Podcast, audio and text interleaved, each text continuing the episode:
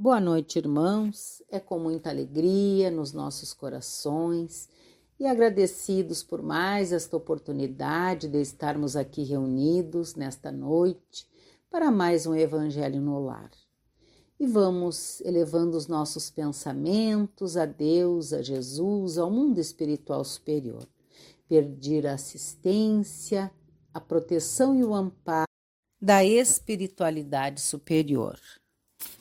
E o nosso evangelho de hoje é do capítulo 13, que a vossa mão esquerda não saiba o que dá a vossa mão direita. O óbolo da viúva, item 5 e 6. Item 5. Jesus, sentado diante do tesouro do templo, observava de que maneira o povo aí lançava o dinheiro e que várias pessoas ricas depositavam muito. Vindo uma pobre viúva, depositou somente duas moedinhas. Então Jesus, chamando seus discípulos, disse-lhes: Em verdade vos digo que esta pobre viúva deu mais que todos os que depositaram dinheiro neste cofre, pois todos os outros deram de sua abundância mas ela, em sua indigência, deu tudo o que tinha, tudo o que possuía para viver. Marcos capítulo 12, versículos 41 a 44. Lucas capítulo 21, versículos de 1 a 4. Muito, item 6. Muitas pessoas lamentam por não poderem fazer todo o bem que gostariam por falta de recursos suficientes e se desejam a fortuna dizem é para fazer um bom uso dela.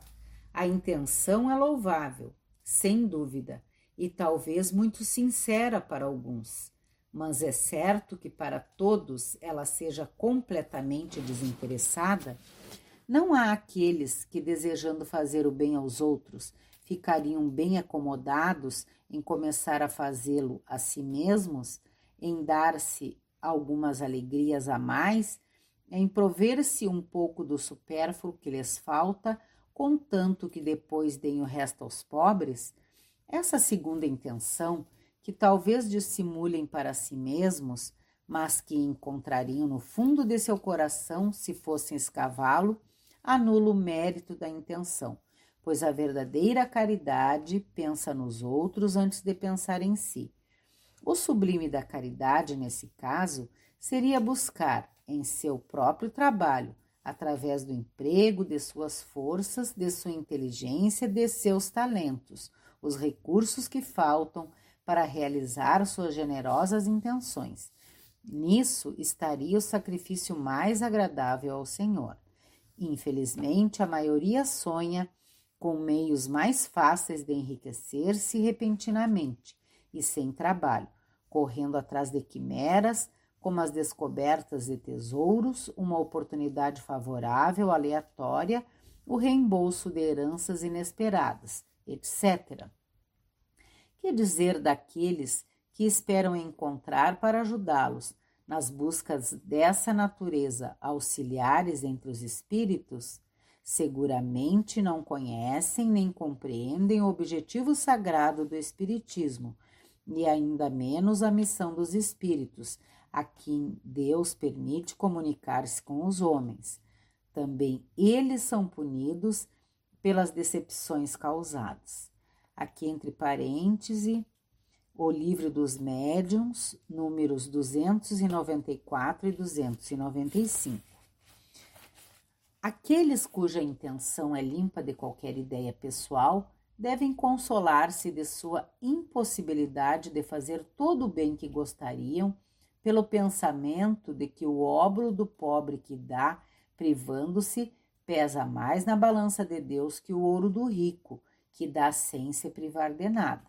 A satisfação seria grande, sem dúvida, de poder socorrer largamente a indigência, mas se ela é recusada, é preciso submeter-se e limitar-se a fazer o que se pode.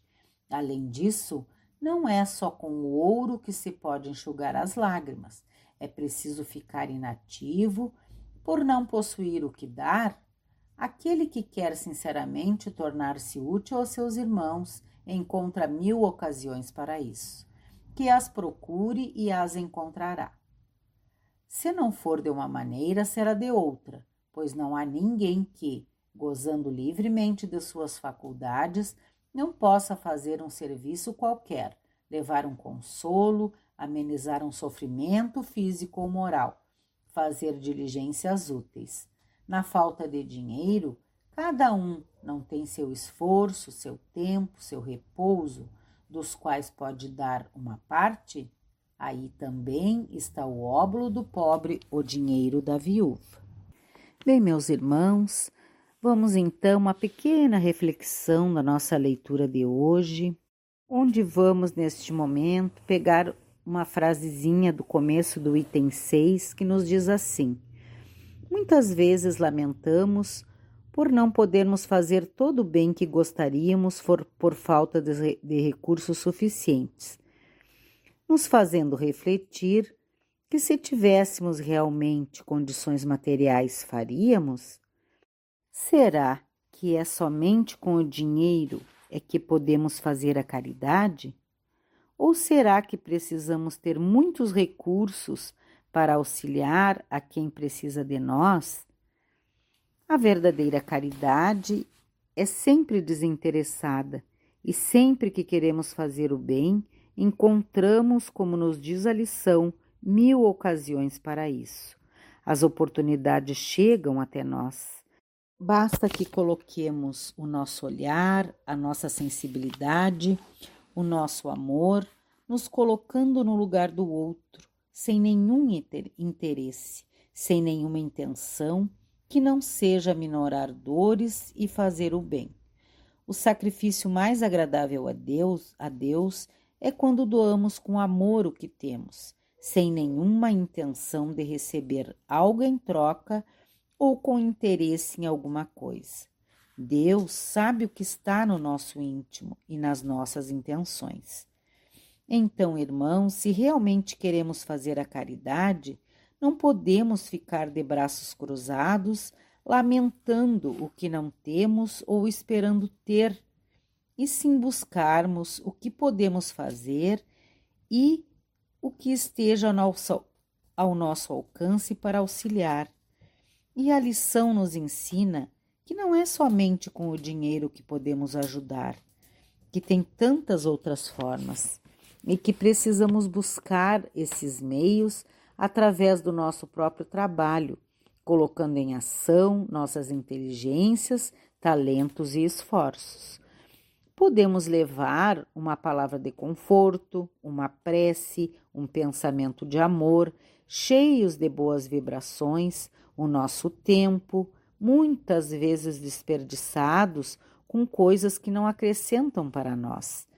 Enfim, irmãos, Quantos ensinamentos maravilhosos, onde Jesus mostrava seus discípulos e hoje também, ainda para nós, que todos, sem distinção, sempre temos o que doar e que a verdadeira caridade pensa nos outros antes de pensar em si. Que ensinamento maravilhoso! E nos dizendo que quando damos de nós, que aí também está o óbolo do pobre, o dinheiro da viúva. E agora, meus queridos irmãos, partindo para a última parte do nosso Evangelho, vamos fazer os nossos pedidos. Pedimos pela paz no nosso planeta e todos os mundos habitados. Pedimos pelos nossos irmãos que encontrem, se encontram em sofrimento, sejam nos seus lares, sejam nos hospitais, nas casas transitórias, nos hospitais da nossa cidade, no presídio, nos asilos.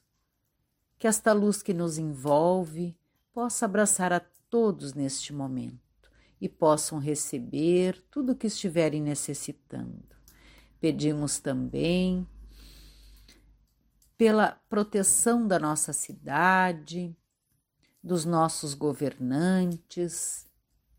Pedimos neste momento pelos nossos irmãos que estão com os nomes inscritos nos, no, nos cadernos para preces, que todos eles possam receber a visita dos médicos, dos socorristas de Jesus e que possam ser tratados as suas dores e necessidades e que recebam toda a proteção, toda a luz necessária para o tratamento e, se for da vontade de Deus, até mesmo curados.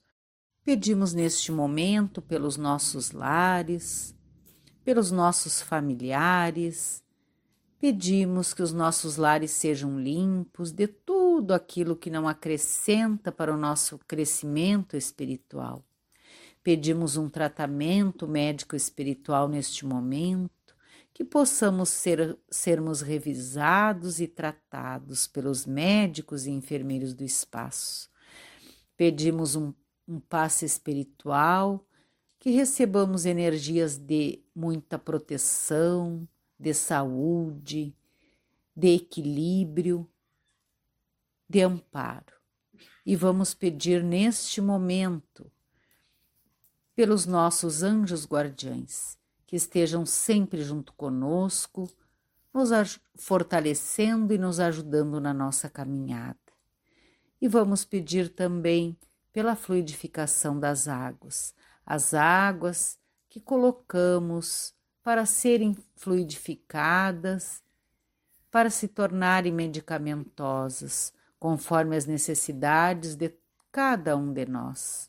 Vamos pedir com fé que estas águas se tornem fluidificadas e que ao bebermos dela estejamos recebendo tudo o que estamos necessitando para o tratamento e até mesmo a cura dos nossos males físicos e espirituais.